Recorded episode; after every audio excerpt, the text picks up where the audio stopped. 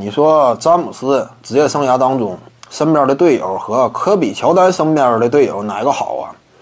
这个呢无法进行直接的对比，为什么呢？因为说白了，他们仨呀，大体上还是处在不太相同的时代的。科比·布莱恩特他的真正巅峰期是二零一零年之前，对不对？迈克尔·乔丹是九十年代，勒布朗·詹姆斯呢？说白了，集中展现统治力的二零一零年之后，所以呢，他们三个分居了不同的三个十年。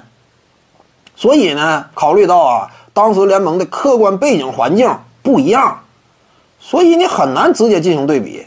一般来讲呢，八十年代那有些球队呢，还是有这样一种巨头扎堆的现象，但是九十年代呢，两千年那会儿。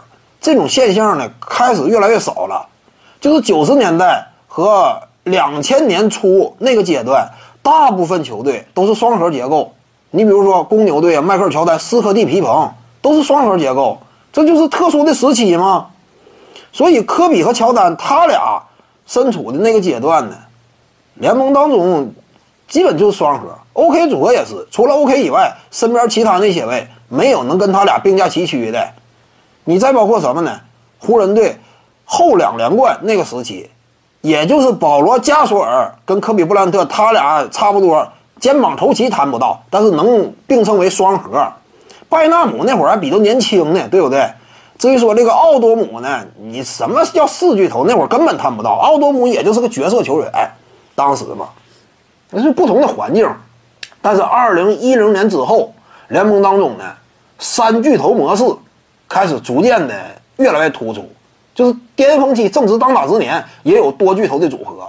你比如说呀，呃，洛杉矶快船呐，呃，迈阿密热火呀，克利夫兰骑士呀，金州勇士呀，三巨头模式开始风行了，而且还不是什么呢？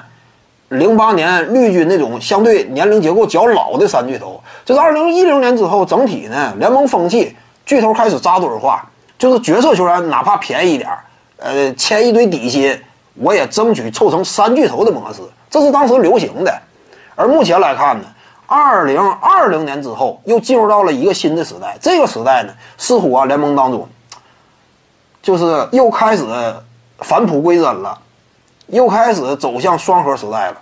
这就是不同的时期呗。各位观众要是有兴趣呢，可以搜索徐静宇微信公众号，咱们一块儿聊体育。中南体育独到见解就是语说体育，欢迎各位光临指导。